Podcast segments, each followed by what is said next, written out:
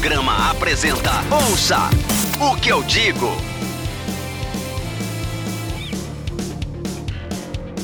Senhoras e senhores, meninas e meninas, moços e rapazes, está começando mais um Ouça o que eu digo. Eu sou o Ed. Eu sou o João Pereira. Eu sou o Lucas.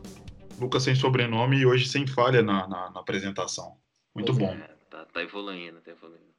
Começando mais o que eu digo, já falei essa parte, né? Eu sempre repito a parte agora porque ainda não me acostumei muito bem a gravar assim.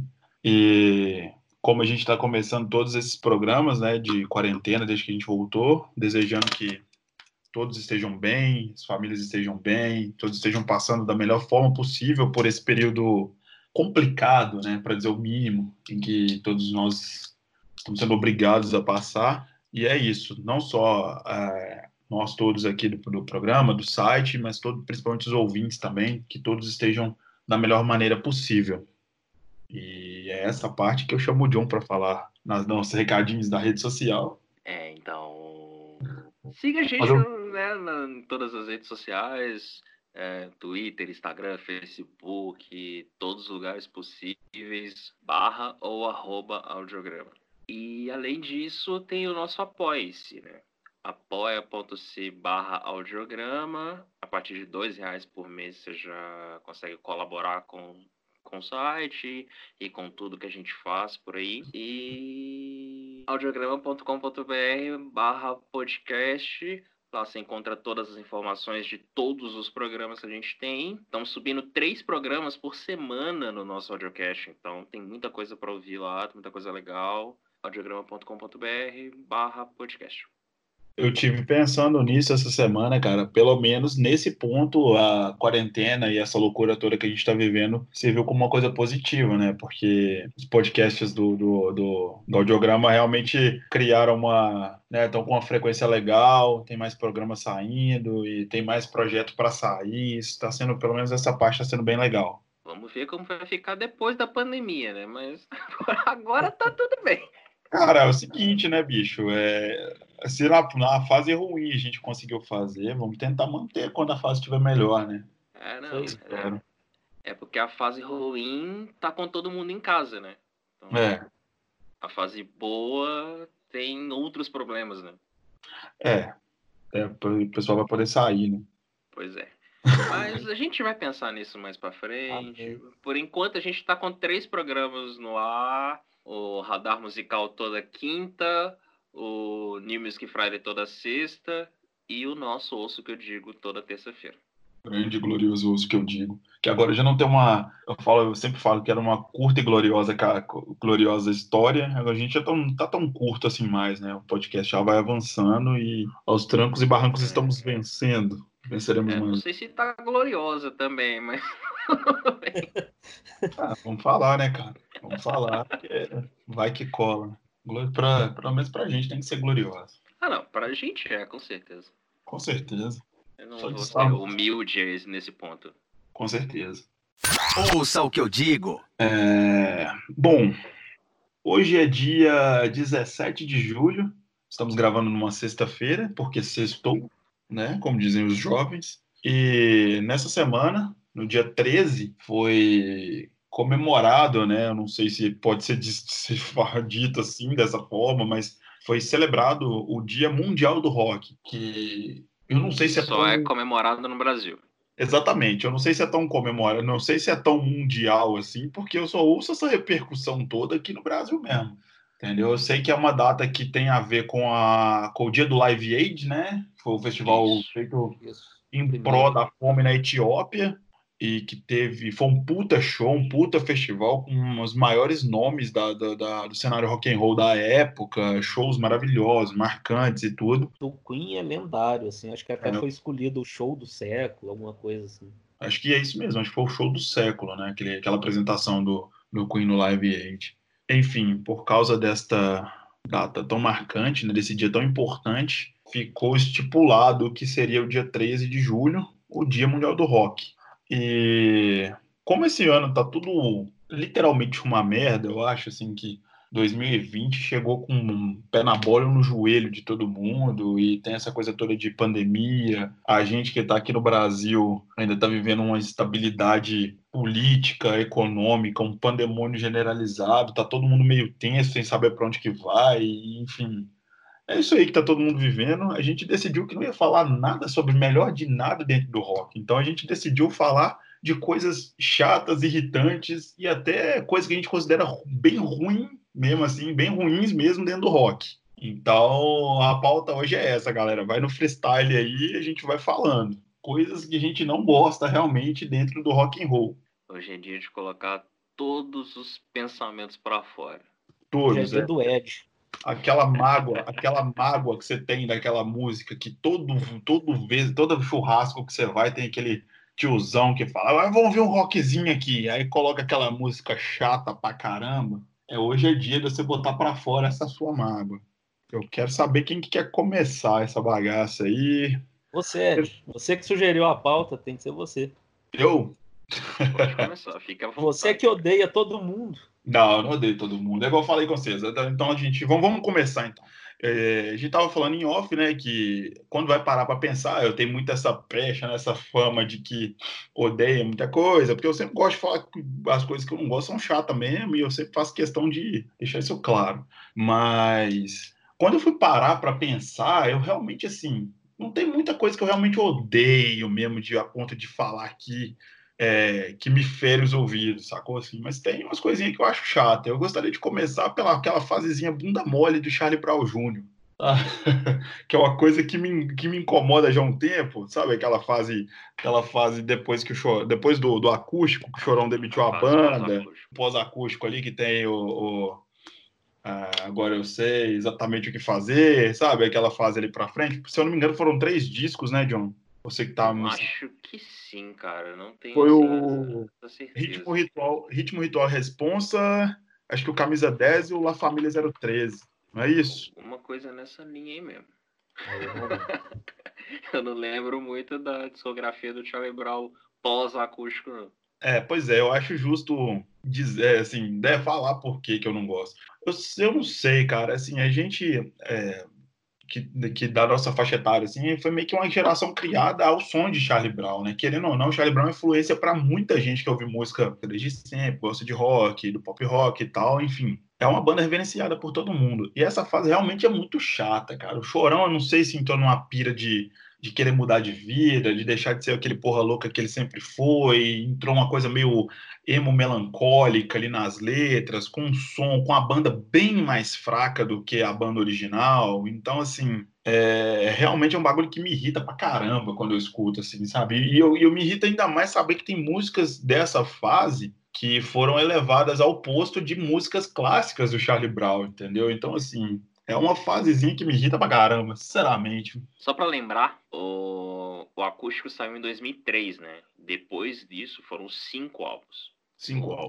Tam, Tamo aí na Atividade, de 2004. Imunidade hum. Musical, de 2005. Ritmo, Ritual e Responsa, de 2007. O Camisa 10 Joga Bola Até na Chuva, de 2009. E o La Família 013, que é de 2013.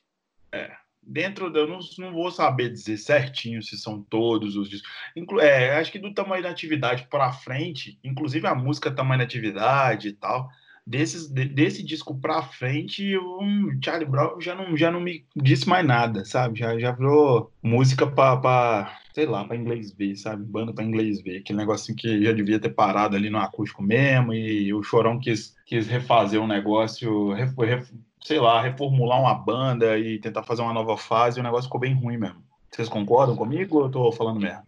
Não, eu concordo. E você falou, né, que tem umas músicas que foram, assim, consideradas clássicas, né? Eu uhum. lembro, há alguns anos, quando eu tive banda, a gente tocava rock nacional. E os caras sugeriam algumas músicas do, do Charlie Brown, eu não conhecia nenhuma.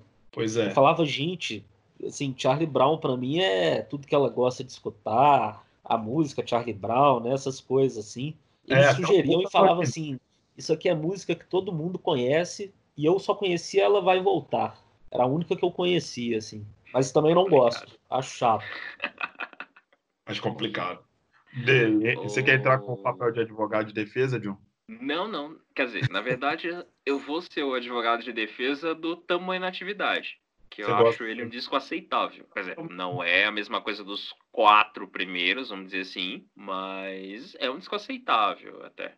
Tem Champanhe Água Benta, tem. Você vê, eu só consegui citar uma música, mas tudo bem. Também na atividade é bem chatinha, né? Que foi a música. É, não, essa música é muito chata. Mas o disco é aceitável, né? E é o último álbum que tem o Pelado, o Champião e o Marcão, né? Isso. Isso. É, Mas é o que o Chorão já tava começando a entender, entender o que, que ele viria fazer com a banda, né? Ou seja, acabar com ela. É, concordo, concordo, concordo. Eu lembro que eu lembro que o Imunidade Musical, Imunidade Musical chegou a ser um disco bem vendido, bem tocado, né, velho? Lutar pelo que é meu, é, ela vai Ela vai voltar, voltar. cara, ela vai voltar é inaudível, velho. Eu não, não consigo, eu- sabe, assim, é, eu ouço aquele negócio e tem uma versão de pra dizer que não falei das flores no disco, sabe? Sim. Então aquela paz, enfim, é um, é, é um negócio bem chato mesmo. E já é com a banda com o Heitor no baixo, sabe? Já é um negócio bem que. Enfim. É, Cara, não vou nesse disco, no Imunidade Musical, tem uma música que eu acho ela tão ruim, mas que ela é boa. Ah. Que é É Quente. Ah, tá. Essa música é tão ruim, mas ela é tão boa, sabe? É tipo o Seringa do Metallica, sabe? É tão Nossa. ruim que fica bom, sabe? Entendi, Não, entendi. só que não. É, e, ela foi, e esse disco é produzido pelo nosso queridíssimo Rick Bonadinho. Olha só. Ricão, coach musical, atual coach musical. Prefiro ele com os Mamonas. pois é. Só pra constar. Eu quero que. Bom, acho que já encerramos a parte do Charlie Brown. Quem que é o próximo? Vou puxar pro, pra banda que é sempre citada aqui no, no Os que eu digo, que é o Jota Quest. Ah, porra. Jota Quest é a maior banda de todos os tempos que a gente odeia. Mas aí é, é bom explicar, né? Assim, o... eu gosto do Jota Quest até o Oxigênio, que Eu é também. de 90 e... Acho que é preciso 2000. lembrar. É 2000? Pô, se for 2000, acho que eu gostei mais tempo do Jota Quest do que eu esperava. Porque você gosta de admitir. né? É de 2000, exatamente. Caralho. Oxigênio 2000. Eu gosto dos, dos três primeiros, né? O J Quest, o De Volta ao Planeta e o Oxigênio. Minha única ressalva né, no Oxigênio é a participação do Milton Nascimento em desses tantos modos. Que eu acho uma das participações especiais mais mal aproveitadas da história da música. Eu também Os acho. caras pegam o Milton Nascimento pra, tipo, fazer aquilo. Quem ouviu sabe o que eu tô falando. Se você não ouviu, pega o Oxigênio. É a oitava música do disco, você vai entender. Mas, no geral, eu gosto do disco. Acho que é o disco que eu mais gosto do J Quest, talvez. Eu gosto muito de Volta ao Planeta, ao- é, de Volta ao Planeta, cara, porque acho que foi um disco que a música de Volta ao Planeta marcou demais uma época, assim, tocou demais no rádio. E tem um, um CD que eu já até citei ele no programa de One Hit Wonders, mas vou passar rapidamente, que é o Melhores da Jovem Pan, acho que era de 98, se eu não me engano, que tinha até Daniele Winnitz na capa, que tinha, é, a- a- eu acho que o hit, o maior hit dessa, desses que veio nesse disco era De Volta ao Planeta. E assim, era uma música que bombava pra caramba, tocava bastante. E tinha uma certa verdade ali na banda nessa época, mesmo que eu não tinha muita noção disso ainda, mas eu já sentia que a banda tinha, uma, tinha um vigor, tinha um negócio ali, né? Tinha uma verdadezinha pra, pra ser dita. O De Volta ao Planeta tem a música que eu mais gosto do J Quest, que é 35. Que eu adoro aquela letra. J Quest pra mim fica claro assim que eles eles optam pelo som comercial, né? Eu já até vi uma entrevista uma vez que o Flauzino escancara assim. É, ele fala, ó, a gente é uma banda comercial, a gente faz música comercial e é isso. Mas o som deles no início eu gosto também, assim, tinha uma um groove ali, uma pegada ali, né, meio disco, sei lá. Tinha. E principalmente pelo baixista. Eu acho o baixista deles um dos melhores baixistas do rock nacional. Não. PJ, né? Todo mundo fala PJ PJ, que é, Eu Que é- sempre confundo CPJ ou JP. Nunca Ah, eu já desisti de É, PJ. PJ, né?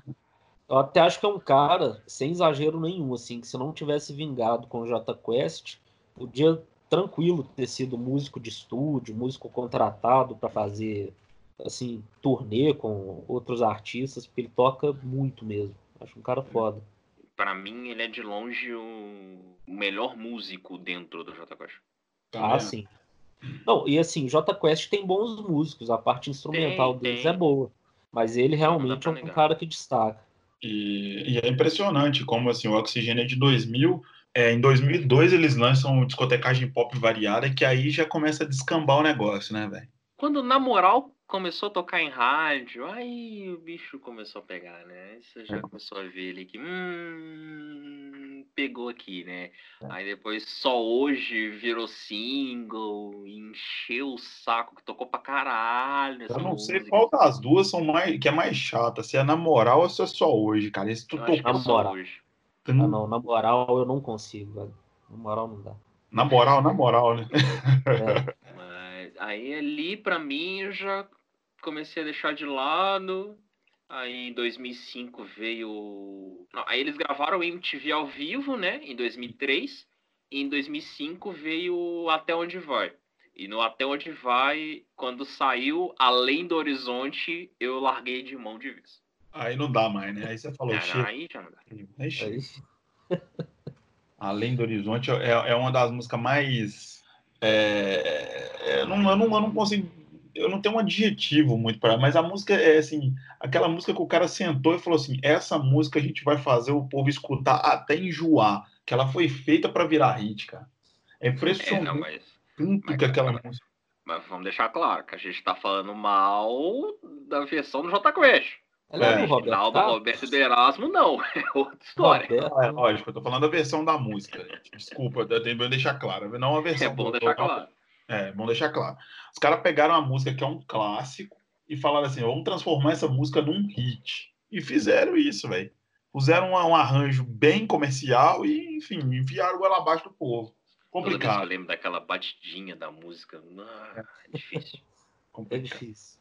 Aí do desse disco em diante eu já larguei mão de vez. Aí foi só ladeira abaixo. É... Pra mim, assim, os fãs de Jota Quest amam, sabe? Mas eu larguei de mão de vez. Isso, para quem, pra quem quer ouvir uma, uma versão bonita de Além do Horizonte, a não ser original, né? Escute a versão da Nara Leão. A Nara Leão tem uma versão de Além do Horizonte muito bonita. Verdade. Né? Então, assim, quem conseguiu estragar a música foi o Jota Quest mesmo, viu, gente? Que a música é legal. Mas assim, a música claramente foi feita para ser um hit que virou, enfim, e daí para frente a gente parou de prestar atenção.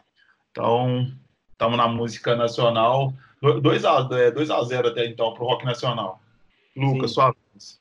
É uma banda que eu não tenho muita paciência, assim, eu não chego a odiar, não, mas me dá sono é Patufu.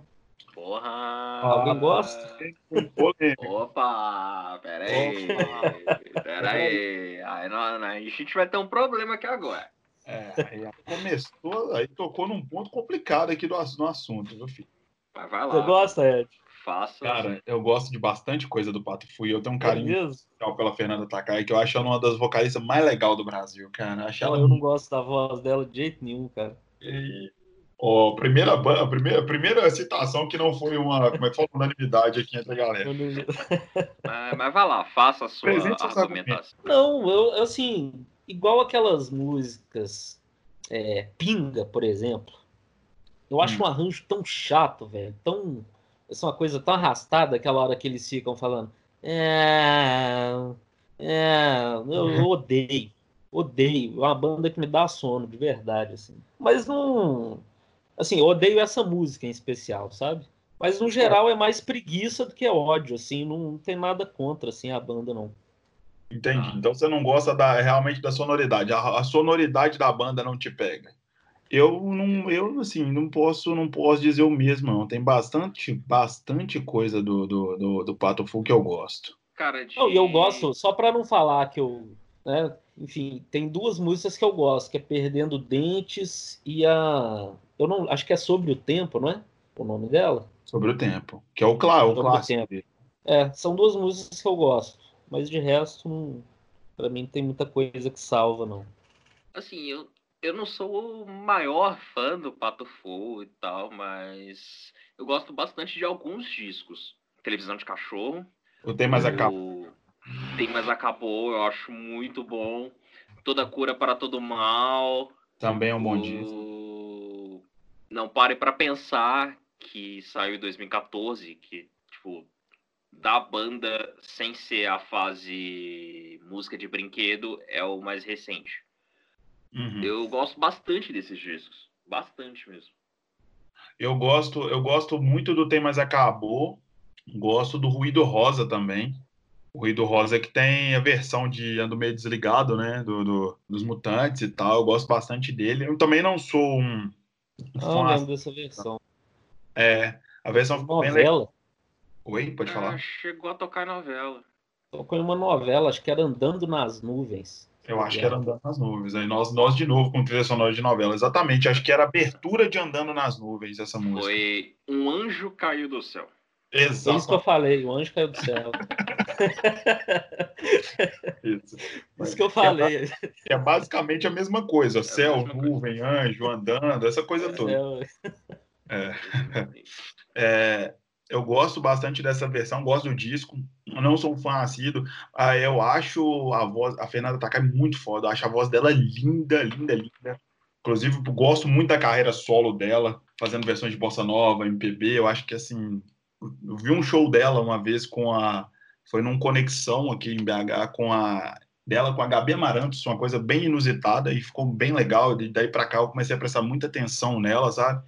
E concordo com você que às vezes o som da banda pode ser um pouco arrastado, porque o John é, é um cara muito experimentalista, né, velho? Ele gosta muito de entrar um pouco Sim. na psicodelia, e ele é o principal integrante da banda, né? Apesar de ninguém não, todo mundo toca guitarra muito bem também, né? Tem que falar. Muito... Ele é...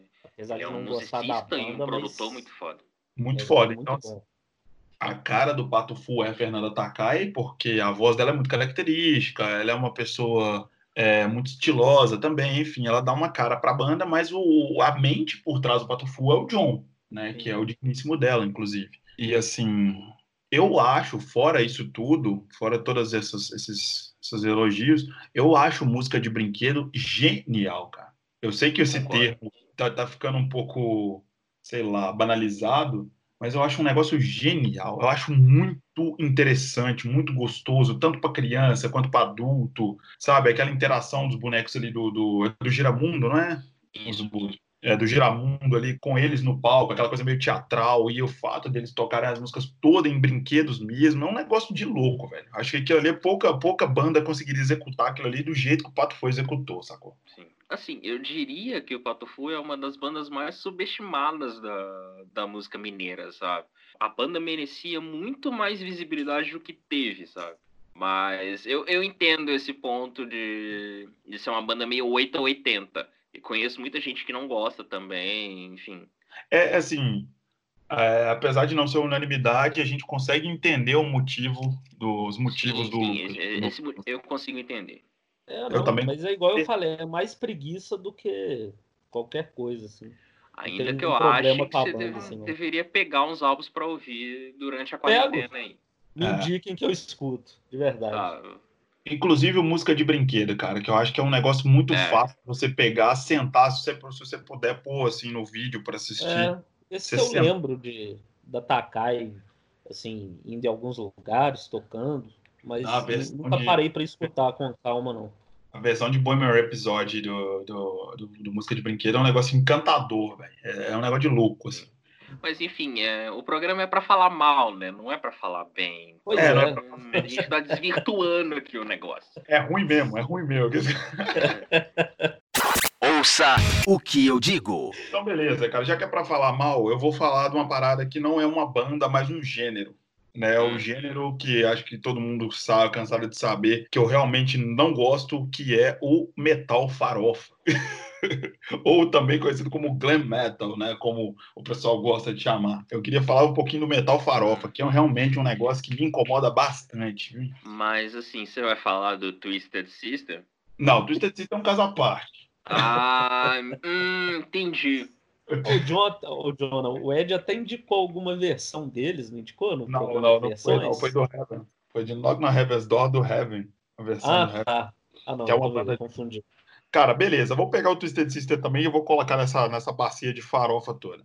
Eu acho que o metal farofa, ele é o que me incomoda mais é que a estética da, das bandas, a estética do movimento, ela sobrepôs totalmente o que era estilo, ritmo, qualidade e tudo. Então, assim, é um estilo feito totalmente, totalmente voltado para a estética. Então, assim, tem coisas muito, muito questionáveis nesse dentro desse estilo que foram alçadas a postos altíssimos dentro do rock, tipo Posium, tipo Motley Crue, tipo Cinderela, tipo. Calma, Cinderela tô... é muito ruim, cara. Era muito ruim.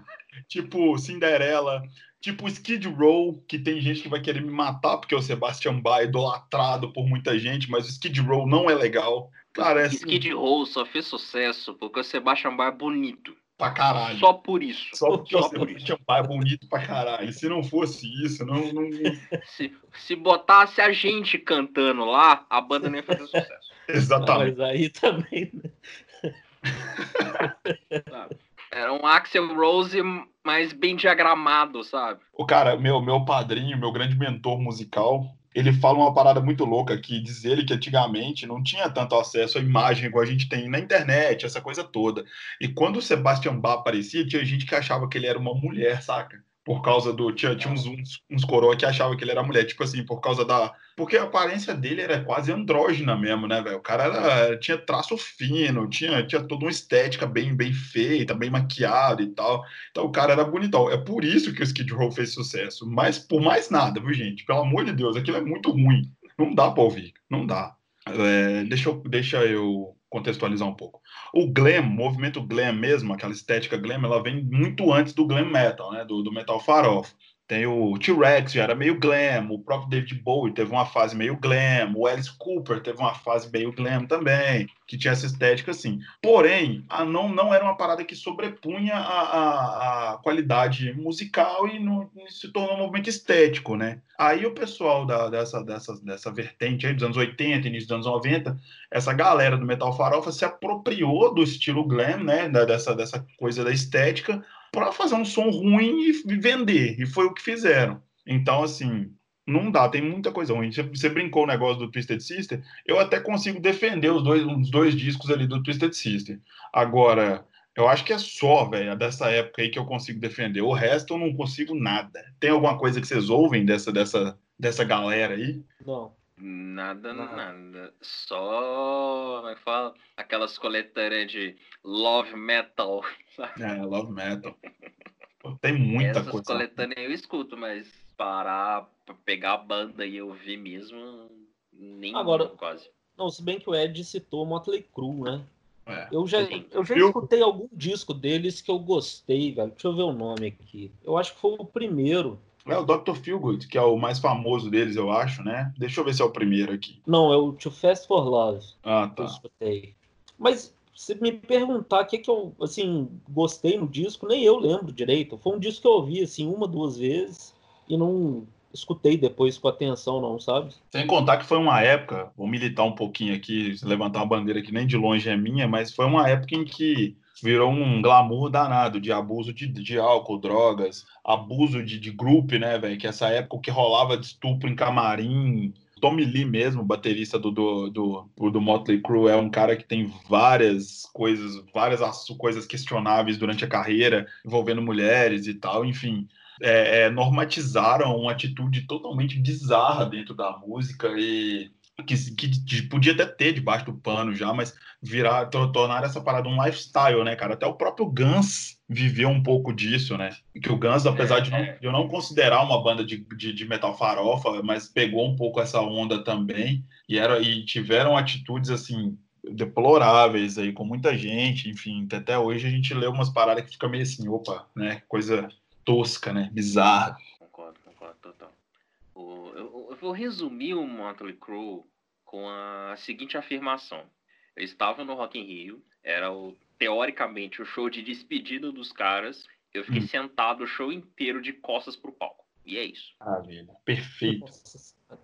Eu geralmente não gosto de quem fica de pôr de costa pro palco durante o show, porque eu acho desrespeito com o artista. Mas nesse caso eu achei. Eu também acho. Eu também acho desrespeito com o artista. Foi por isso que você ficou então. É, quando é artista, é, o desrespeito. exatamente por isso. Acho que o eu, que eu tinha que falar era isso. Eu acho que foi um, um subgênero do metal que surgiu única e exclusivamente para vender uma estética. Só isso. Assim, não tinha. Tem pouquíssima coisa que você salva ali como qualidade musical. É, o restante é só estética e, e, que foi alçado a um posto ridiculamente alto, assim, dentro do rock. Tem bandas aí. Cara, Europa é muito ruim, mano. Sabe? Tem banda que não dá pra você. Pra você... É, tem banda que é difícil. É, não dá, velho. O Posium é horroroso, sacou? Então, assim, não dá pra gente, gente ficar aqui é, tentando caçar argumento. Bom, agora que todos os roqueiros já odeiam o programa, eu vou, eu vou trazer, eu vou trazer o ódio para outro grupo de, de fãs de música que são igualmente chatos, certo. que são os indies. Hum, aí bateu então, é, várias vezes a gente já falou nesse programa e eu já citei essa banda, quer dizer, esse projeto aqui, falando que eu não gostava. Mas eu nunca expliquei os motivos. Uhum. Então eu vou deixar claro agora por que, eu tenho o ranço do Tame Impala. eu sabia, eu sabia que era Tame Impala. Vamos lá. Tame Impala para mim é a personificação do indie chato. Hum. É aquela pessoa que sabe, você vai marcar um encontro com a pessoa, um rolê com a pessoa, sei lá, ela vai querer ir num café, não vai querer ir no boteco. É... Vai estar 40 graus, ela vai estar com um cachecol e uma camisa xadrez de flanela. Sim. Você vai conversar de música com a pessoa e ela parece que ela decorou o Aurélio inteiro uhum. só para usar umas palavras difíceis para parecer mais inteligente, mais culto, mais entendido, sabe? E o Temi Impala para mim é a personificação dessa galera. Cara, eu concordo tanto com você em tantos aspectos, mas continua. E assim, o Tame Impala, antes, só pra, só pra deixar claro, eu não acho o Tame Impala uma banda ruim. Hum. De fato, eu não acho o Tame Impala uma banda ruim. Por exemplo, o Currents, o terceiro disco deles, eu ouvi bastante. Acho o disco legal. É o, é o melhor disco da banda. É, quer dizer, é o melhor disco do Kevin Parker de longe. E acho que ele nunca vai conseguir fazer algo parecido com aquilo. Mas enfim, o, o meu problema com o Tame Impala surgiu a partir do momento que o Currents começou a fazer sucesso e todo mundo começou a colocar o Tame Impala num pedestal onde ele não devia estar.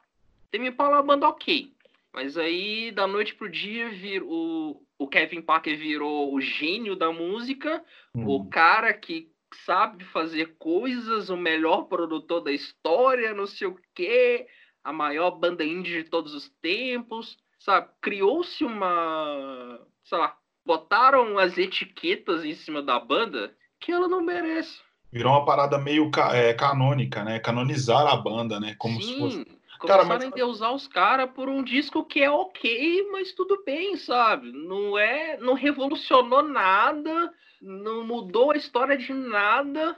É um disco bem feito. Acabou.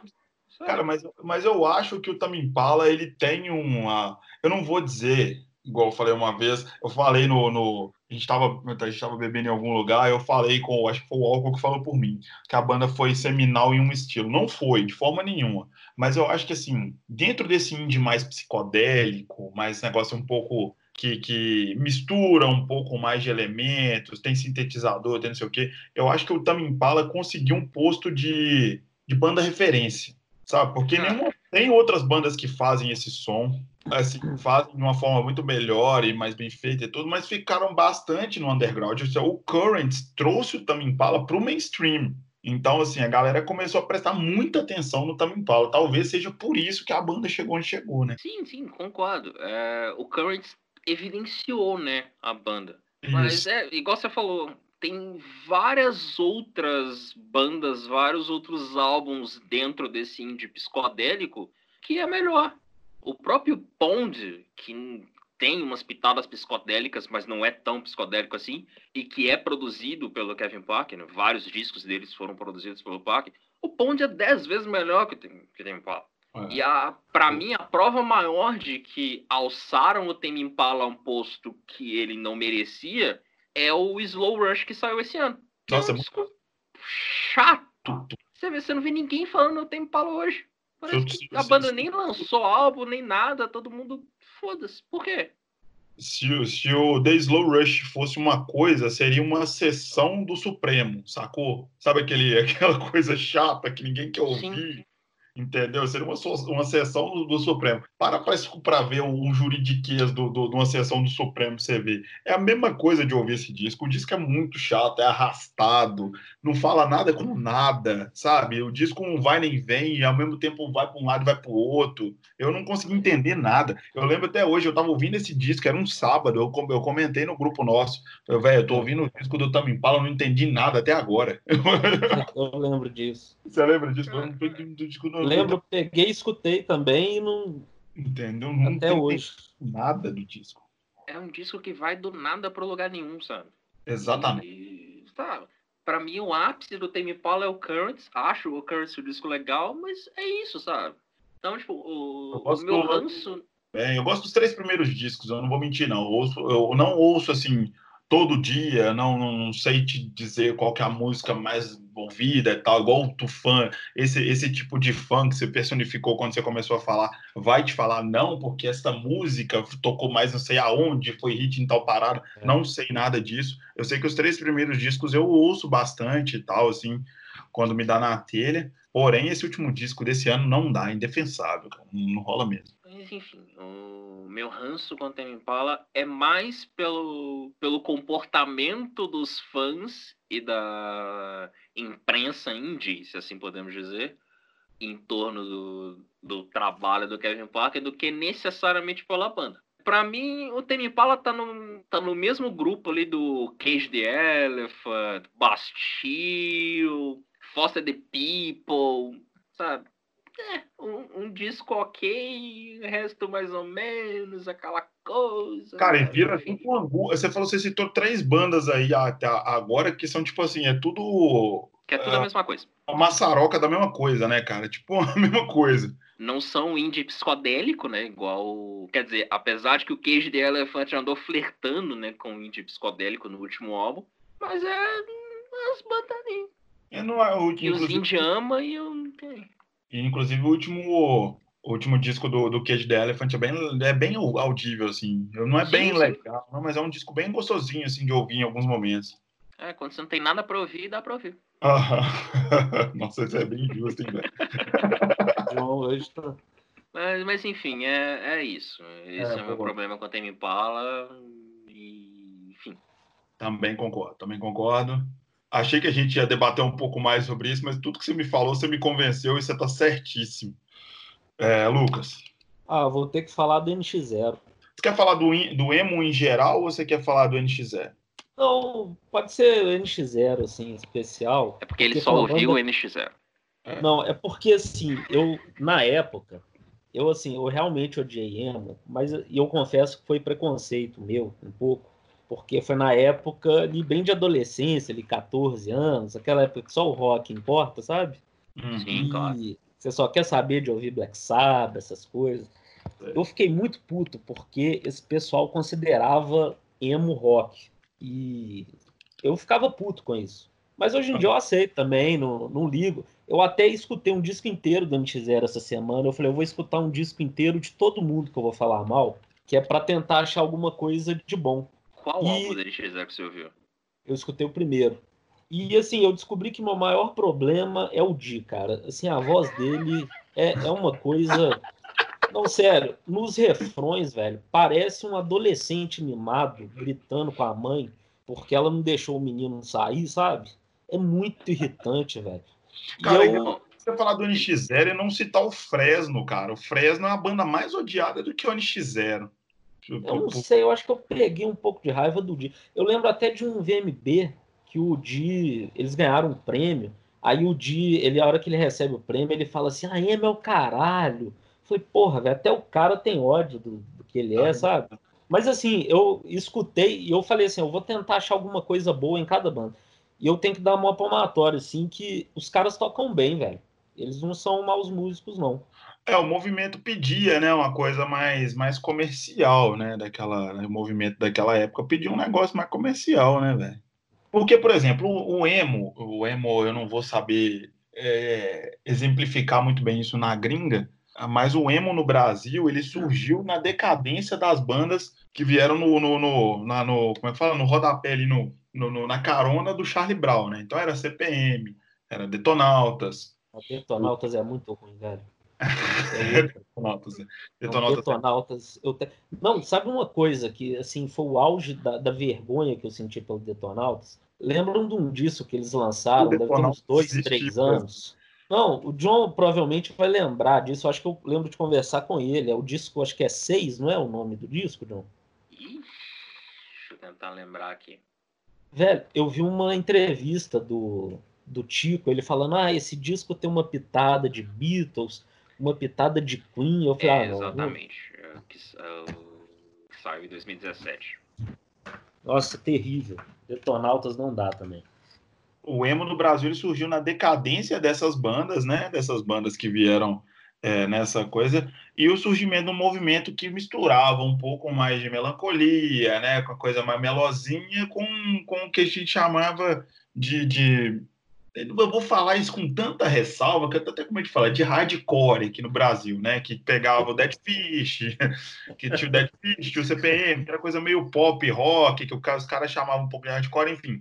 Não vou entrar nesses méritos, era o que se falava na época. Aí eu, eu, lembro muito bem dessa virada, parece que viraram uma chave, sacou? Até, no, até na Malhação, que a Malhação era uma boa, um bom canal para você ouvir o que estava rolando é, no mainstream brasileiro naquela época. Porque, assim, essas bandas todas apareceram do nada, cara. Assim, o, o NX0 brotou aqui, o Fresno brotou no Sul, depois veio para São Paulo, e foi brotando essas bandinhas. Tinha a Cine, você lembra da banda Cine? É, Cine, Restart, vieram um pouco depois, né, nessa... Isso, isso mas foi, foi brotando dessa vertente um pouco mais, mais Emoncore mesmo, que a galera chamou. Lá na gringa eu lembro do, que eu vou citar uma banda aí daqui uns pouquinho, mas não vou dar spoiler, mas eu lembro que foi mais ou menos essa mudança também. Mas aqui no Brasil foi bem claro, e assim, eu vou confessar para vocês que o emo, o emo de qualquer banda emo, e dentro do, do, do, movimento eu só conheço os hits, cara. Eu não vou saber nem de que disco que é qual música, eu não vou saber de nada. Mas é bem ruim mesmo. Eu sempre achei bem ruim mesmo. NX0 eu nunca tive paciência para ouvir, pelo mesmo problema do Lucas. O Di me incomoda até hoje, bastante. Uhum. Ele tá numa incursão solo aí, gravando umas músicas mais pop e tal, e, e tô sentindo falta dele no NX0. Mas enfim. É, é, aí as outras bandas no movimento, acho que a única que eu realmente levei um pouco mais. Não, não a sério, mas que eu ouvi com mais atenção foi, foi a Fresno. Mas é, pegar acho... álbuns, ouvir e tal. E tem umas coisas muito boas. Eu acho o Lucas muito criativo na parte instrumental, sabe? Uhum. Mas também não é a minha banda favorita e tal. Conheço vários amigos que são, mas não é a minha banda favorita. Também não, também não é a minha.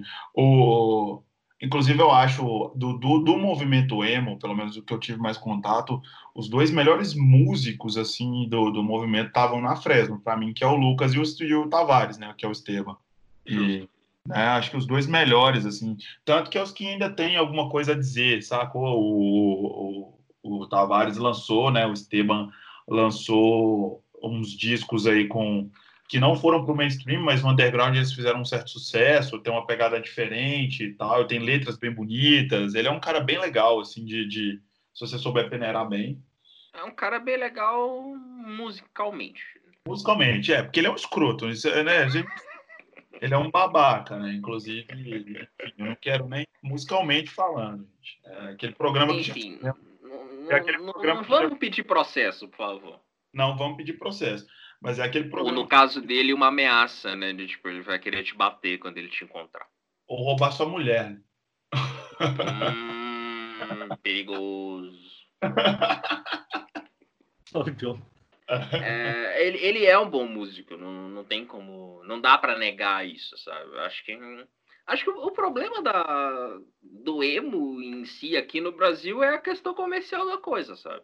É, surgiram essas duas bandas como grandes expoentes e aí vieram vários, vieram enxurrada né, atrás. bandas que a gente nem lembra mais, sabe? Que chegaram a ter uma música tocando em rádio tal, era foda.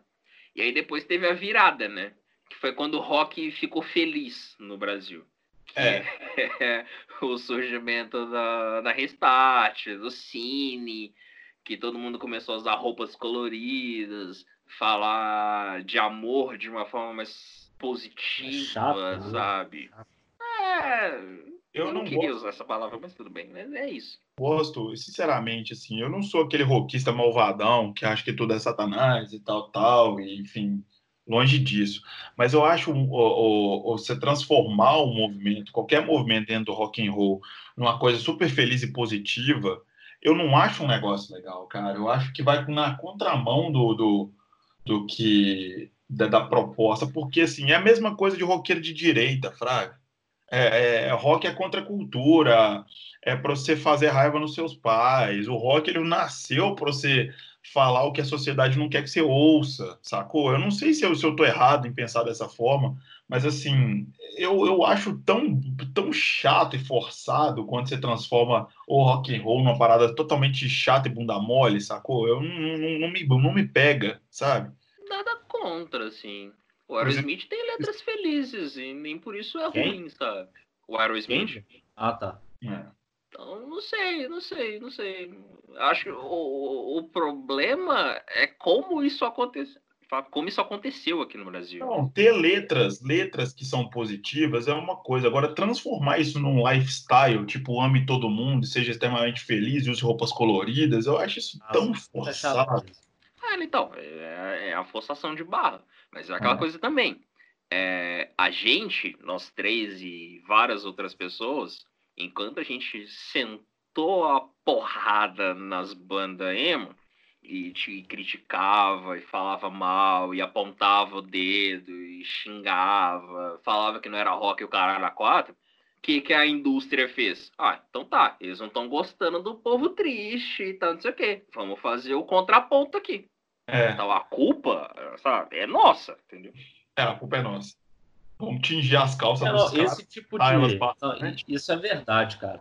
Esse tipo de, de crítica chata também, que eu era desses, assim, se eu pegasse e escutasse na época, eu nunca ia admitir que tem nego que toca bem, sabe? Sim. Eu vi um solo de guitarra lá do cara que é um solo bem decente, assim. E é, é o tipo de discurso que mais afasta do que qualquer outra coisa, né? Sim. Você nunca vai convencer alguém de que e assim, nunca tive essa pretensão também, né? Convencer que o que alguém tá escutando é ruim. Nunca caguei regra, mas. Mas é aquela coisa. Quando você é. pensa é, em. A pessoa vai te achar um babaca. Além dela continuar gostando do que ela gosta, ela vai te achar um babaca. Porque vai ver que é a crítica só pela crítica, assim, pela chatice mesmo. E pensando no mercado, se tá todo mundo criticando algo, sabe? Independente da, da profundidade da crítica ou não, está todo mundo criticando algo, o mercado vai começar a pensar em contrapontos. Como que eu posso satisfazer essa galera? Óbvio que pensaram, tipo, ah, vamos pro outro lado. Se ninguém tá gostando do emo, da parte triste e sofrida, não sei o quê, deixa eu criar uma banda feliz aqui, colorida, que fala de amor e paz e harmonia e tudo mais, e vamos ver se dá certo. Não atingiu o mesmo público, mas encontraram uma outra galera que tava órfã, não é isso? É. Que aí eu já não sei nem se é muito rock mais, né, velho? É, cara, aí é foda, porque é uma discussão complicada, sabe? Mas eu boto tudo no mesmo bolo, sabe? É um pop rock. É um pop é, rock. Um pop rock. Tá, não, tá, tá assim, tá assim no mesmo, no mesmo liquidificador que dá pra você bater isso tudo e vira uma, uma gororoba só. É verdade. Da mesma forma que o Detonautas é um pop rock, sabe? Cara, e é ruim não também. Tô, não vou ah, discutir vou... qualidade, só falar que é a mesma coisa. Quer dizer, vou. As duas são ruins pra caralho, mas tudo bem. É, as duas são muito ruins. O Doutor é a pior banda, uma das piores bandas que eu vi no Brasil, na moral mesmo. Nem quando eu era desses caras que babavam ovo dessas bandinhas, eu não gostava de Detonautas, nunca gostei, velho. Eu também, cara. Eu, eu acho que salvar a, uma música. For, é uma das piores coisas que já fizeram no mundo, velho. Acho muito ruim, muito ruim. Mano, eu vi um show do Detonautas Quer dizer, eu vi alguns shows detonados na minha Também vida, infelizmente. O último que eu fui, eu fui para ver o Far From Alaska. Tipo, foi, foi basicamente a mesma coisa do Motley Crue. De eu ver o show do Far From Alaska, curti o show pra caralho. Tipo, sei lá, tinha. Foi no Music Hall isso. Acabou o show, todo mundo quis ficar, porque já tava todo mundo bebendo, já tinha pagado pelo ingresso e tal. Então, beleza, vamos ficar. Começou o show do Detonautas. Na terceira música, eu fui pro fundo ali do. daquela pista ali do Music Hall. Sei, onde tem aquela coisa lateral, né? Tipo as mesinhas na lateral ali. É. Eu fui para ali, fiquei, sentei e foi isso, sabe? Acabou. A noite para mim tava encerrada ali, sabe? Mas nada para fazer. É, concordo, é bem ruim mesmo.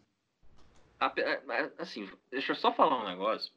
Hum. Porque eu já citei dois exemplos de shows que eu sentei. E, e, e talvez isso pegue mal para mim. Foram talvez as duas únicas vezes que eu sentei em show na minha vida. Você vai ganhar. A, a gente ano passado também, John. O festival lá. Ah, não, mas aí é outra história, né? Aí ali teve o erro de roupa, o fato do show da gente que a gente queria ver tá só no Sim. final, enfim, era um festival, aí não tem como você não sentar. Mas... É complicado. Ouça o que eu digo.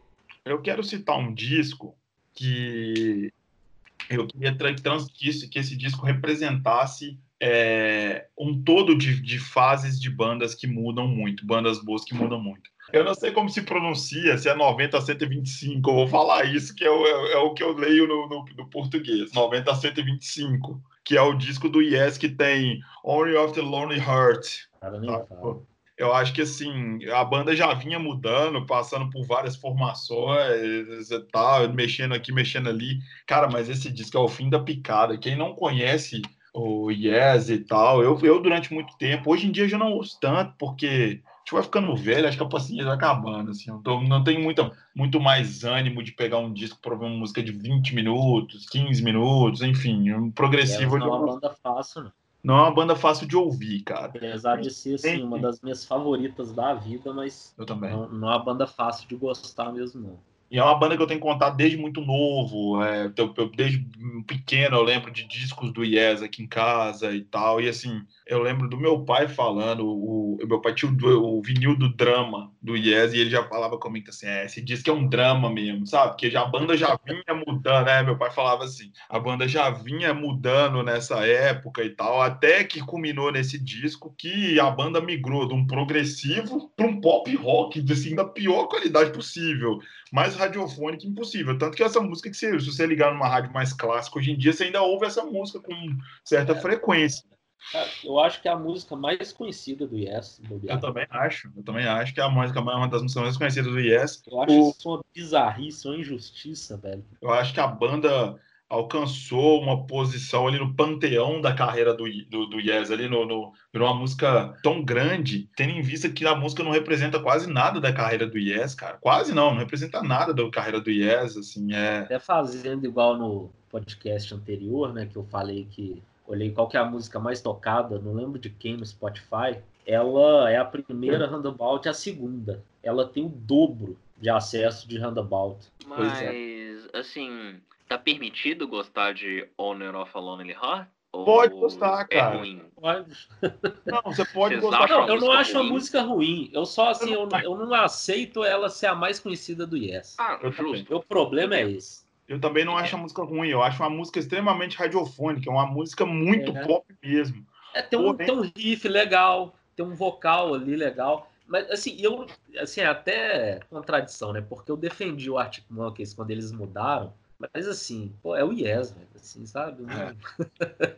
yes é, é o Yes. É o coração. Uma das bandas é, é, que, que, que, sei lá, melhor exemplificam o que, que era o, o rock progressivo, sacou? É, ó, eu vou falar, o Fragile é meu disco favorito da vida. Ué, com todos os. Ah, não, eu, eu, eu, não, não tenho um disco favorito da vida eu do tenho, yes. velho, é ele. Ele, ele e o álbum branco. São os dois ali. Eu não consigo escolher, não, mas ele é, ele é foda. E assim, o Yes ele tem todos os exageros e os excessos que o, o rock progressivo exigia naquela época, sabe? É. Assim, ele tem o Rick Wakeman, cara, sabe? O Rick Wakeman, para quem não conhece, para quem tem interesse, eu não, eu não digo que vai conseguir ouvir, assim, é, principalmente o pessoal mais novo, que não vai entender muito bem o que é aquilo, mas, por exemplo, a carreira solo do Rick Wakeman é um negócio é, genial, sabe? Ele é um músico gigantesco. É, e, assim, tem um tem disco dele, o Rick Wakeman, eu lembro de um disco dele, eu não lembro o nome, mas assim, são duas músicas o vinil é uma música ao lado A, a outra ao lado B. É, o Viagem ao Centro da Terra, não? Isso, é esse mesmo. É, Acho que é isso mesmo. É the, the, Journey to Center of the Heart, the, the Earth, né? The Earth, no caso. É, acho que é isso mesmo. Journey to Center of the Earth. Enfim, é uma banda, é uma banda para mim irretocável até uma certa parte da carreira dentro do, do que é rock progressivo. Porém, a banda resolveu do nada que ia ser uma banda pop. Assim, é, ela simplesmente deu uma banana para a carreira antiga dela e virou uma banda comercial. Qual era a formação nesse dia? O Steve Howe eu sei que não tava. Não. O, o Bruford já tinha saído há muitos anos, né? Quem? O Bruford. É, já. Batera. Era. Já saiu. Acho que era John Anderson, Chris Squire, Trevor Rabin, Tony Kaye e Alan White. É, era ah, tá. uma formação é, totalmente. Tony, é, o Tony é o do. Ele tava até o Ias Album, né? Tava. Ele assumiu depois que o, que o Rick Wakeman sai. Sai depois volta, né? Ah. É, sai depois volta. Enfim, é isso, cara. Assim, e esse disco eu quero exemplificar carreira, bandas que têm carreiras que, que mudam. Você falou do Arctic Monkeys. O Arctic Monkeys, assim, ele mudou, ele foi uma banda mais comercial, mas ele não, não se transformou em outra banda, entendeu? Assim, dá é. pra você não, exatamente. Entender a banda querer vender um pouco mais, abrir um pouco a sonoridade para fazer um sucesso um pouco maior, mas não do jeito que mudou, sabe? É, poucas bandas, poucas. E olha que a gente conhece muita coisa, a gente ouve muita coisa. Poucas bandas eu vi fazendo o que fez. Talvez, talvez o Arctic Monkeys tenha feito isso no Tranquility Base entendeu? Assim, né, é, no, no, no, sentido oposto do Yes. Ele deixou de ser uma banda de um rock, um indie rock mais comercial e virou uma banda que tem um estilo indefinido. Eu não consigo entender, eu não consigo definir o estilo do, do Tranquility Base, sabe? Assim, eu fico imaginando a cabeça de um fã do, do, do Arctic Monkeys mais conservador, escutando aquilo e falando que merda fizeram com a minha banda, sabe? É uma sensação que eu tenho quando eu escuto o Yes desse jeito. E é, é. isso que eu gostaria de dizer. é, eu confesso que eu não sou capaz de opinar sobre o Yes, eu conheço muito pouco da banda. Não, tudo bem, John. Só de você, só de você ter falado que gosta de Only the Honey, é, essa bosta na música. É, então. É... Hurt. Mas assim, é, realmente não é uma música ruim, não. Se fosse de qualquer outra banda, eu ia falar, pô, dançantezinha, gostosinha e tal. Vamos, é, vamos... Não, ela é legal mesmo. É. é. Eu conheci ela não porque ela fez sucesso pra caralho, Conheci ela porque o Michael Jackson usou um sample dela em BS, uma música que ele lançou no, numa coletânea em 96, 95, eu acho. Entendi. Bom, é... agora é você, John. Ou Lucas. Já me perdi. Né? John. Uh, o que, que eu tenho para falar? Green Day, ah, os discos do Green Day, que eles, a gente já falou no outro programa, né? É, a gente Mas... falou, né, do Uno, 12, 3, é, um dos deploráveis, mas ah, acho que Pegando... Lá, porque eu, eu, gosto do Green Day, sabe? É, é, um, é um ponto fora da curva para mim, sabe? Tá, tudo bem que recentemente a banda tá patinando um pouco, mas. Eu detestei esses três, o. Um ponto fora da curva. É, Talvez você que... falou de bandas que mudaram, né? Tem uhum. várias coisas, né? Então, tipo, eu poderia falar do Kaiser Chiefs, que é uma banda que mudou pra caramba. O Panic at the Disco também mudou radicalmente o estilo. Ah, sim, sim. O Panic at the Disco eu gosto do primeiro e do segundo álbum. Eu também. E acho o segundo álbum um álbum muito criativo, porque é uma vibe completamente diferente que ninguém esperava. Exatamente. Mas do terceiro em diante eu meio que deixei de lado, não consigo ouvir, sabe? Pô, mas aí eu, eu vou entrar numa banda que essa banda mudou pra caralho assim, não dá para dizer que ela mudou pra caralho, porque ela já era uma banda comercial, mas daí ela virou ainda mais comercial, que é o nosso querido Maroon 5. Maroon 5, eu sabia que você ia falar do Maroon 5. É, não, é porque eu fui puxando de bandas que mudaram, e aí eu lembrei do Maroon 5, porque o Maroon 5 eu gosto do primeiro álbum. O primeiro é o Tem This Love? É. É, não, esse disco é melhor mesmo. esse disco, eu acho esse disco bem legal. É, é o primeiro, e aí tinha umas pitadas ali de jazz, de funk em algumas músicas. Claro que tudo embalado pelo um pop pra rádio, mas é um disco bem feito, bem trabalhado, a banda tá bem ali, saca? Aí veio a aclamação do senhor Adam Levine, e a banda meio que mudou, né? A banda virou uma banda dele, onde parece que ele tem a, a opinião final. No máximo ali o, o, guitarrista, o James Valentine, fala alguma coisa, mas acho que a última decisão é do Adam. E do segundo álbum em diante, a banda já virou um negócio pop, mas bem pop, né?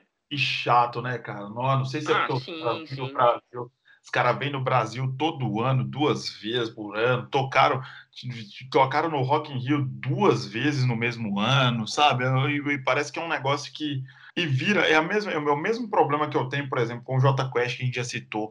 Virou banda de festa de formatura, cara. Aquelas bandas que faz música pros pastia dançar com a mão pra cima, sacou? Não, não, não dá, cara. Eu não... Os últimos álbuns são bem assim, o, o último principalmente. É, não tem, não tem verdade nenhuma, né? Você não consegue enxergar uma, uma sonoridade razoável. É... Vou falar uma assim... coisa aqui e hum. vou desligar porque vocês vão me xingar. Eu gostei de Suga. Sério. Sequestraram o Lucas e mandaram um impostor pro lugar. Não, hoje eu defendi NX0, critiquei o Yes e tô falando que gostei de Suga.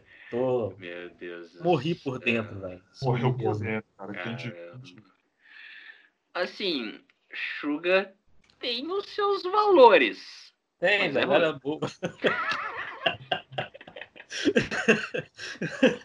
É boa. É, falar que, daí até falar que eu gostei da música é um pouquinho difícil. É, né? sabe?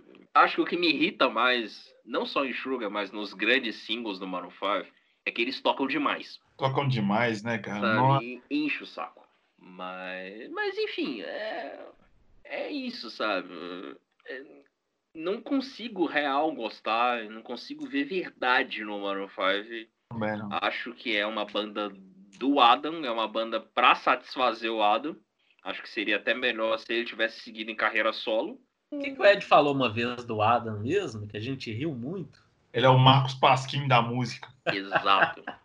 Ele só, só sabe fazer é sucesso na camisa, tá ligado? Ele falou que quando ele não tem o que fazer, ele tira a camisa, não é isso? Exato. É bem isso. Quando ele não tá, quando ele não tá causando, causando o suficiente, ele tira a camisa, sacou? Isso é bem aquele show deles no Super Bowl, né, velho? a gente tá, criticou pra caramba. Tocando Nossa. guitarra mal, aí no final do show, quando nada resolve, vão tirar a camisa. Não, aquele show é ruim mesmo.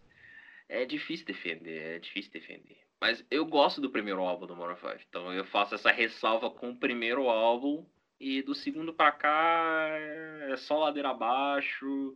E acho que é uma banda que vai muito de acordo com o momento, sabe? Se o momento é pop farofa com batida nos 80, a banda tá fazendo algo nesse estilo. Se a moda agora é mesclar ali com rap, hip hop, alguma coisa assim, eles estão fazendo isso também. Saca? A carreira, você pega a discografia dos caras, é muito isso, sabe? Os caras surfam na onda que tá rolando. É, exatamente. É uma banda sem identidade, que, pelo visto. Eu queria dizer pra vocês que Shui Beloved é a pior música do mundo. Discordo. você acha não acha a pior música do mundo? Nem de longe.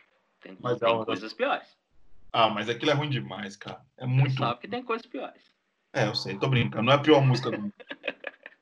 Não, não, não é a pior música do mundo, tem coisa muito pior, mas que é muito ruim, é, velho, é muito ruim. Show Beloved, é, é, pra mim, é o exemplo. Se me perguntar assim, ah, o que, que você não gosta de ouvir porque você acha muito chato, eu falo, Show Beloved. É, é, é um ah, que isso, mano.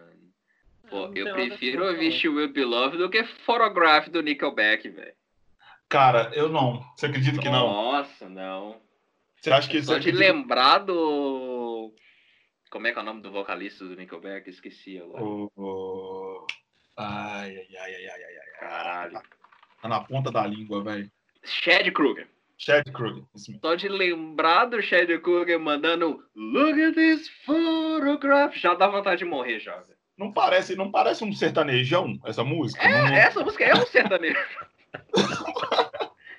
essa música não Certeza que se o Jorge Matheus regravar essa música, vai ficar. Vai ser sucesso mundial. Eu consigo imaginar, tipo, um Jades e Jadson cantando essa música, sacou? Umas, uns, uns caras ruins desses, assim, cantando essa música. assim, Mas, assim, eu não acho ela pior do que She Will Be Loved, cara. Nossa, Sinceramente. Não, velho, não. Inclusive, o Nickelback tem umas músicas bem piores que Sure Beloved. Mas acho que talvez o Nickelback seja mais guilty pleasure do que realmente uma banda boa, sabe? Mas eu gosto dos três primeiros. Dos três ou dos dois primeiros? Deixa eu confirmar isso, porque senão é um risco você falar que você gosta de três. Não, gosto dos dois. Os dois Dois. primeiros discos da banda são bons, eu gosto. E é- Só que aí veio o, o terceiro, que é o que tem How You Remind Me, Uhum. que foi o disco que explodiu a banda pro mundo, sabe? E eu não sei se eu já falei isso com vocês ou aqui no, no podcast, mas pra mim existem dois Nickelbacks. Existe a banda que faz as músicas farofa pra tocar em rádio, tipo How Hum. You Remind Me, Photograph, e tem a banda que sabe tocar. São duas coisas ali diferentes. A banda que sabe tocar tem umas coisas aceitáveis no meio, tem umas músicas boas, uns riffs legais e tal, mas você fica até com vergonha de gostar, porque você lembra que é o Nickelback, sabe? Mas é isso aí. O Nickelback é, também é difícil, né? Até a carreira solo do Chad Kruger mesmo, né? É um negócio meio bizarro, né, cara? Não, ainda Então, bem que é uma carreira de um single só, né? Graças a Deus. É, ele só, ele só, na verdade, ele só soltou Heroes, né? É, ele só fez aquela música lá pro Homem-Aranha, né? É, pro Homem-Aranha. Do Tom Maguire, que é o melhor Homem-Aranha que existe. E quem discordar tá errado. Ah, não, tudo em bem, eu, concordo. Falando em coisa ruim pro Homem-Aranha, tem uma que é campeã, né? Nossa, velho. Eu juro que eu, Ah. que eu ia passar batido. Aqui. Mas ele não é rock, né, cara? Não, dá, dá pra Não, não, comentar. é, eu só quis fazer a menção mesmo, porque Nossa, que Jorge Versino, que pra mim é a pior É. música que eu já ouvi, assim, ainda mais lembrando do clipe. eu, eu acho, eu Eu ainda queria acho, deixar registrado. eu ainda acho que ele vai chegar um dia na, na, na, numa entrevista e vai falar, então, galera, aquela letra era zoeira pura e todo mundo caiu na minha zoeira, porque não tem Não, lógica. Não, mas o Cara. clipe dela, velho. Tem aquela hora que ele finge que tá tipo escalando a parede, assim. Aham. E aí depois mostra a câmera, mostrando que. É lógico, né, que ele tava assim, mas ele tá no chão, assim, normal, né? Ela é muito feia. Aquele clipe é. aquele clipe é Porra. horroroso. Ah, não tem como Mas- ele se levar a sério. Aqui não tem nenhuma ressalva, não dá pra defender nada, assim. Não, ó, eu consigo defender. Essa música melhorou pra mim quando saiu o jogo do Homem-Aranha É, pra os caras fizeram PS4 o clipe, e aí né, com a fizeram uma filmagem do jogo com a música. Maravilhoso. Velho, é ridículo. Ó, a internet salva muita coisa. Eu falei, eu comecei, comecei o programa falando do Charlie Brown. Tem um clipe de um cara, teve um gênio, inclusive um abraço para a pessoa que fez isso, que gravou, fez um vídeo de um cara jogando Tony Hawk e cantando a música, tipo assim, e, e uma música do Charlie Brown, você já escutou? Agora eu sei, agora eu sei, exatamente. É, Então, só que aí o cara mudou a letra, tudo era só andar de skate, andar de skate que ele falava. Ficou muito legal. O John, já achei esse vídeo também colocar nos, nos créditos do, como é que fala, no, no, no post do, do, do programa, que é hilário. O cara é muito bom. Boa, boa. Ouça o que eu digo. Algo mais, assim? que vocês- Cara, eu acho que eu já falo, acho que assim, já já estamos indo para um tempo, para um bastante tempo de programa, acho que E aí, É. você- nem falou do Guns. Cara, eu não vou falar do Guns. Eu pensei em falar do Guns, mas eu não vou falar do Guns. Sabe por quê? Porque o, que o Guns, John é vocalista, só porque ele é vocalista da banda. o John. John, Então, nosso, nosso Axel Rose. eu não vou falar do Guns Que porque eu, eu, eu não gosto do Guns por um por, por- por puro gosto mesmo. É um gosto meu que não.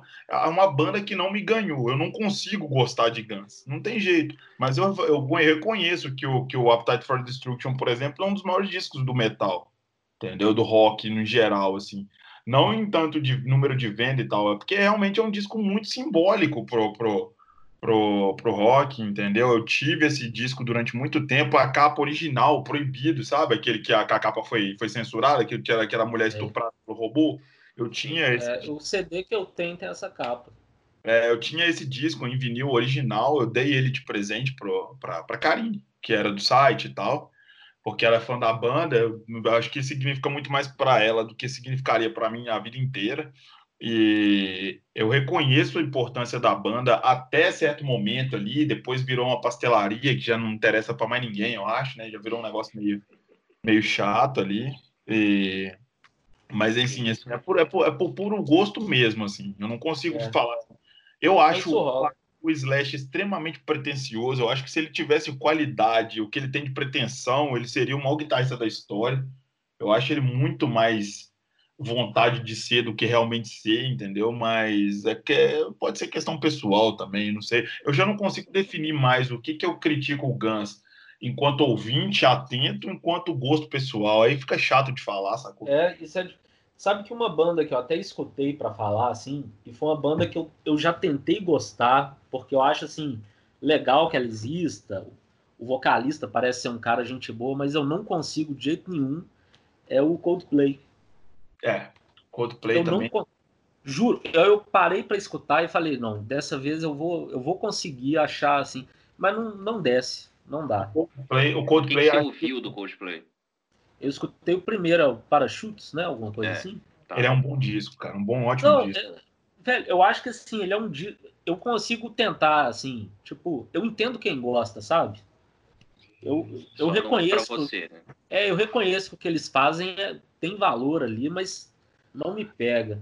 Eu acho Agora, que o Coldplay é um exemplo que a banda de uma banda que, que mudou bastante. Porque eu acho que um belo dia o Chris Martin deve ter acordado e falado assim: eu cansei da galera achar que a gente é uma cópia mal feita do Radiohead, sabe? Vamos fazer um negócio diferente. Ah, cara, é, é que um dia, um belo dia, ele casou com a Gwyneth Paltrow. E ele é, ficou feliz.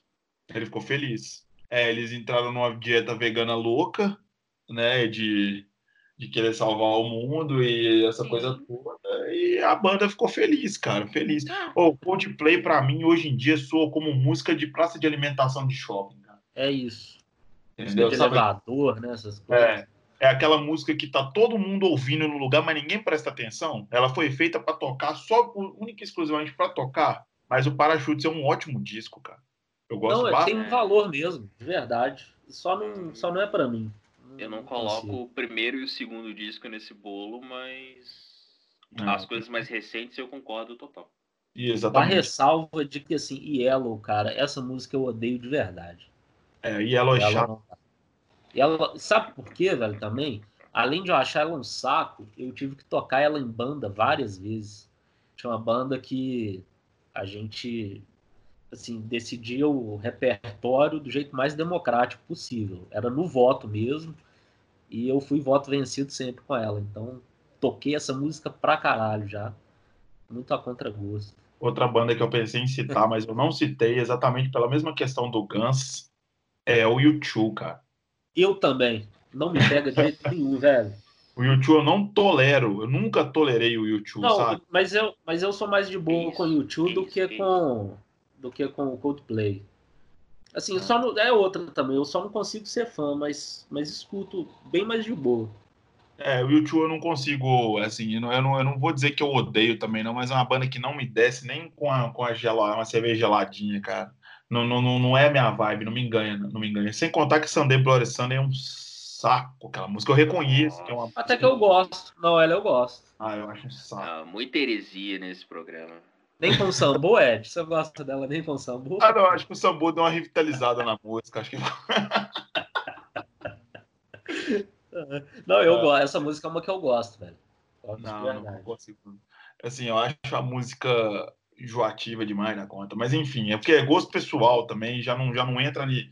No, já não entra numa, numa. Acho que é mais coisa pessoal do que qualquer outra coisa, sabe?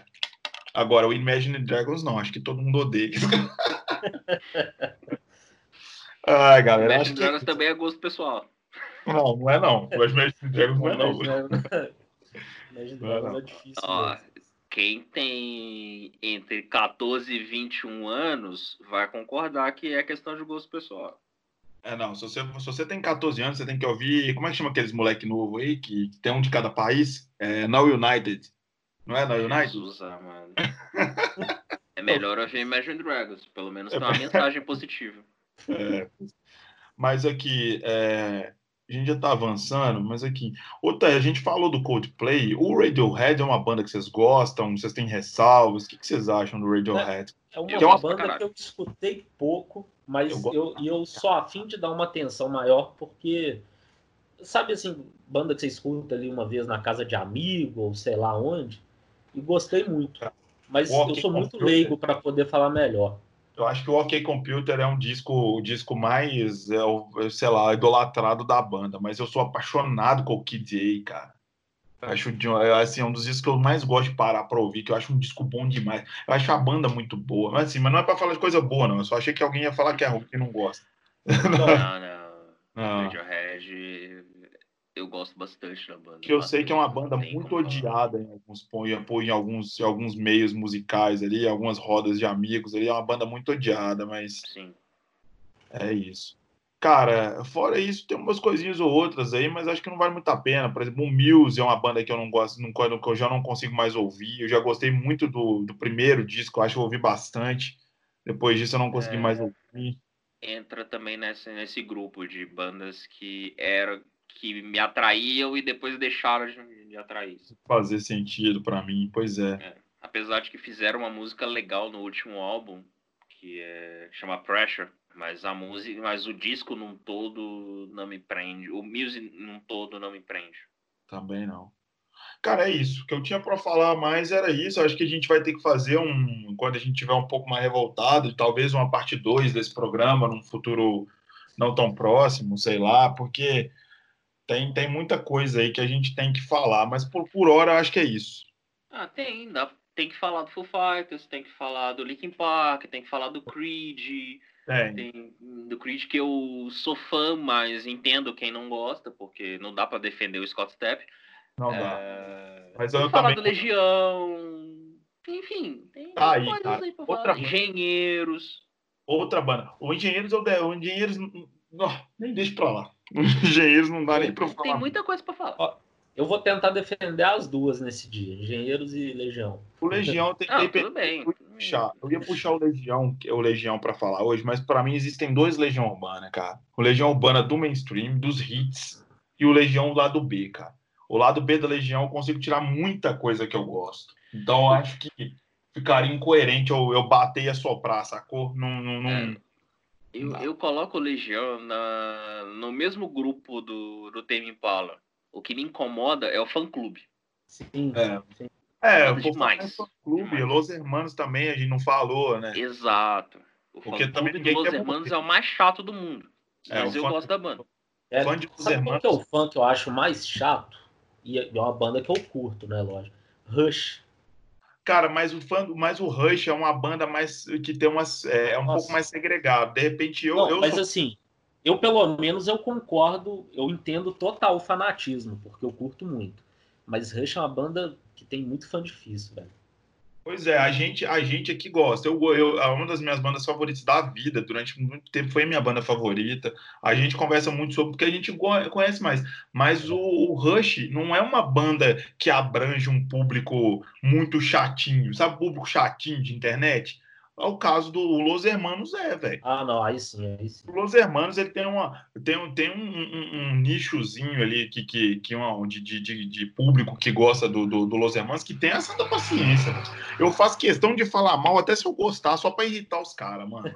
Eu, eu tô falando Esse sério. é o Ed.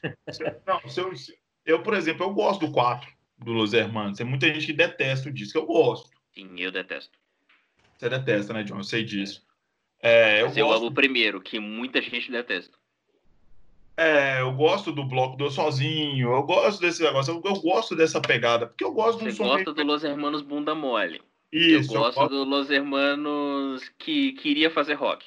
Queria fazer rock. Eu gosto das duas, eu gosto das duas, das duas, das duas fases, de verdade, assim. Eu consigo ver coisas. Ah, eu também. Eu gosto do segundo e do terceiro disco bastante. Bastante. Então, mas São não dá. quatro pra... que eu não. Não dá para defender. Se eu chegar numa rodinha de conversa, vocês ainda vão presenciar isso, e tiver alguém que é muito fã do Los Hermanos falando bem, eu vou chegar chutando a porta, falando, não, é ruim pra caralho. Tudo é ruim. Vou, tudo é... Vamos providenciar isso pós-pandemia. Conheço vários fãs de Los Hermanos. Eu quero, tudo é ruim. quero ver eu, isso de perto. Não, é ruim demais. Vou... Vou, vou organizar isso rapidinho. Por favor, vou, cara, vou organizar um rolê com o fã de Los Hermanos e fã do Imagine Dragons. Beleza. Vai, vai. E Deu um rolezão. eu gostaria de, de encerrar é, falando do, que, se alguém quer alguma coisa a dizer, perguntando se alguma, alguém tem alguma coisa a dizer sobre o Lagoon. Eu não tenho nada a dizer. Nada a dizer. É, e é só isso. Tudo. Nem, Então nem tá, merece. encerrado. Nem merece as minhas palavras. Cara, e eu conheço quem gosta, tá? Eu conheço Não, fã. eu- Ah, também. No audiograma tem gente que gosta. Nossa, aquilo é intragável, cara. Eu Não vou ouvir, citar nomes, mas beijo, Amanda. Gostamos de você, mas é isso. mas é, velho, Amanda, por favor, velho. Não dá, né, mano? Lagoon não dá, cara. Enfim, é, com essa grande com essa grande menção ao Lagoon, que eu encerro a minha participação no programa de hoje. Eu espero que eu tenha ofendido bastante gente, de coração. espero, espero de coração que tenha muita gente ficado ofendida, porque, enfim, é para falar mal. e é isso, cara. É, a gente meio que mordeu e assoprou, né? É. Não, eu, eu fiquei. Teve eu umas falei, unanimidades aqui, mas no É. geral. Não, hoje eu coisa. tentei defender no X0 e critiquei o Yes, velho. Nem vou dormir, mano. Quem vai dormir? Eu, Vai. eu pro teto e pensando nas suas atitudes, ô, ô. Não acredito. Na parte 2, a gente vai. A gente precisa abranger outros ritmos. E aí a Isso. gente vai pegar Ó, mais. eu- Dá pra pegar mais É. pesado. É pra ninguém falar do Jorge Versilo. Eu, eu quero falar dele. Ah, não, tu- tudo bem. Eu acho- Quero nem ser o se primeiro a Jorge falar. Vecino merecia ser citado, mas tudo bem. É. Ah, Jorge Vecino tem que ir pra latrina da história do lugar dele, tem que ir pro coxo da, da, da, da história musical, que é o lugar dele. Mas, enfim, é, tem... ainda tem muita coisa pra se citar. Dá pra fazer uma parte 2, uma parte 3. É, quiçá uma parte 4 e por aí vai. É, tem, tem muita coisa aí que dá pra falar. Até mesmo de coisa que a gente gosta. Tipo, eu posso falar do Red Hot aí, que tem disco que eu odeio, mas tudo bem. É, então tem quem tem. Até o Black Sabbath, que é minha banda favorita, tem disso que eu não gosto. Seven Star. Exatamente. Não, Seven Star eu gosto. Eu gosto? Não gosto, não. Gosto, gosto. Eu defendo o Born Again, que muita gente odeia. Eu gosto do Born Again, eu não gosto, eu acho meio chato, mais o- eu, eu acho meio chato o sabotejo Technical Ecstasy. Ah, não. É, Ah, não-. Tenho, eu, tenho, eu tenho algumas ressalvas. Sabotejo é um dos melhores discos. Eu não gosto tanto assim. Esse- Não é que eu detesto, mas não, não, não, não, é uma. Se eu for para eu colocar na, na, na minha. Como é que fala? Na minha ordem, assim, ele vai lá pro final. Então é isso, galera. Eu tô. Eu tô. Tô, tô ok por enquanto. Também. É, não, Sim. por enquanto, não mais nada a dizer. Né? Então, é isso aí. Um beijo, um abraço para todo mundo e tchau. Você ouviu? Ouça o que eu digo.